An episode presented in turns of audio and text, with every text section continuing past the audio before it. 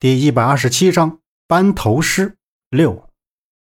杨木坐在床边，低着头看着地上还未擦完的血迹，凝神又想起了张博临死前对张晴晴说的话：“该走的人是留不住的。”眼看着黎明的星光渐渐消失，从窗户外面迎进泛白的晨光，院子外那仅有的一棵枯树上又传来两声乌鸦叫。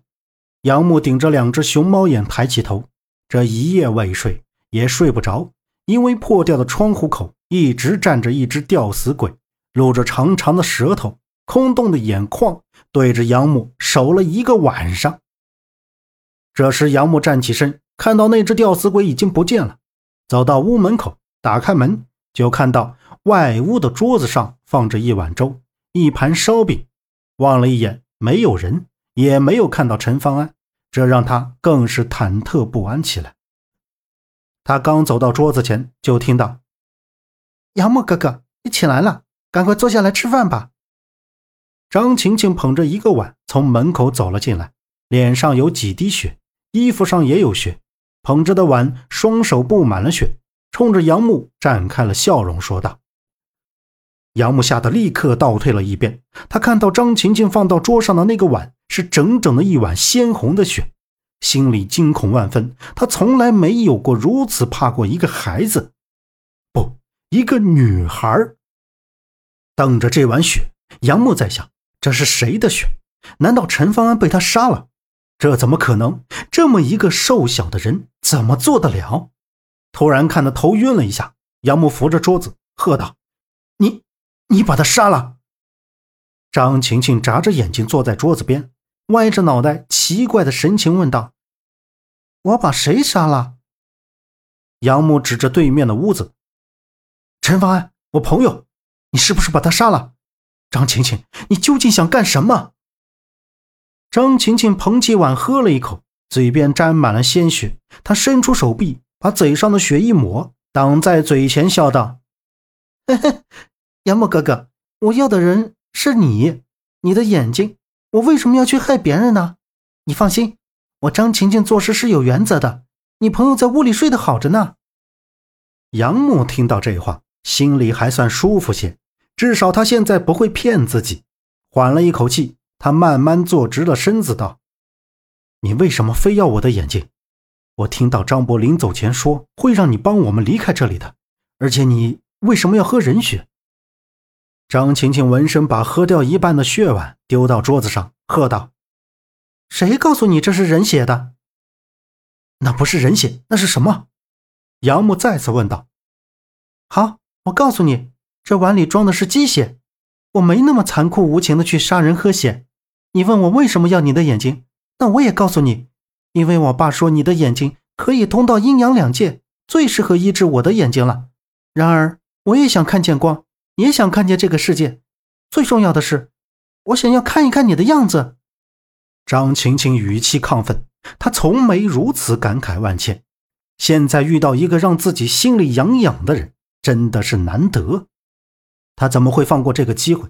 她也顾不得父亲的遗言，她没办法去按照父亲说的去做，让他离开。刹那，杨木才明白。原来一个人不用眼睛去看，都可以认定你在那个人心里的位置，但现实中并非如此。张晴晴最终是想要杨木的眼睛，以换自己的光明。原来张伯救他们回来也是有目的的。杨木一时说不出话来。我从出生就带着阴气，把我妈活活憋死，生下这么一个怪异的我，全家都认为我是祸害，是克星，唯独我爸。带我离开人心险恶的地方，他永远爱着我，不让我受一点委屈。张晴晴继续说道：“但是，就算我把眼睛给了你，也不能保证你就可以用啊。不如这样，你和我们一起离开，去市里的大医院做些检查，也许会有更好的办法治疗你的眼睛。”杨木看着张晴晴黑漆漆的大眼睛，含着泪水。这一刻，张晴晴停顿了一下。表情变得严肃起来，对着杨木说道：“不，他们治不了我的眼睛，我也不会去医院的。”张晴晴说着，喝完那半碗血，拿着空碗转身向外面走去。杨木看着张晴晴离开，侧身就向对面屋子跑了过去。一推门，就看见陈方安安静的躺在床上。杨木走过去，推着他的肩膀，呼喊着他，但是不管杨木怎么推、怎么叫，陈方安都没有反应。他均匀的呼吸，微微泛红的脸颊，伤口也渐渐愈合，就是不知道张晴晴对他下了什么药。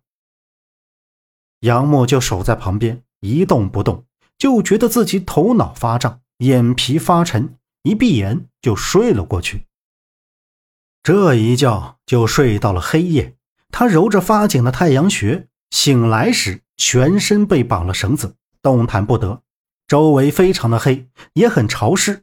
杨木隐约看到自己身前有一张床，还在想自己是不是住的那间屋子时，又觉得那床比之前的高，也不像桌子。正当他想着，一道微光照射进来，仔细一看是张晴晴，她拿着一支蜡烛走了进来，蜡烛一下子就照亮了这屋子。杨木被眼前的景象所震撼，整个屋子就像是一个修罗场。两边的墙上挂着数不清的头颅，墙面因为长时间浸染血迹而变得通红。左面的一张桌子上还放着一只死鸡，周围都是从鸡脖子上淌下来的血。再看身前那一张上下两铺的铁板架子，上面很光滑，像是被人认真的擦洗过。杨木哥哥，你醒了？嗯，被吓到了吗？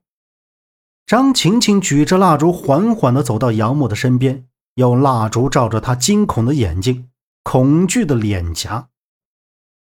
杨木将目光投向张晴晴那张似笑非笑的脸，看着他脸上因为说话而抖动的小手指，咽了一口口水，道：“那 你们究竟是干什么的？你们杀了这么多人？杀人？哦，谁告诉你那些人是被杀死的？”都是从坟里挖出来的，要是没有这些脑袋，我和我爸怎么活得下去？但是我爸这次是铁了心的要和班头师爷闹僵，丢了自己的性命，到最后他连鬼魂都成不了，哼呵呵，就是为了做一次善事，搞得魂魄不成。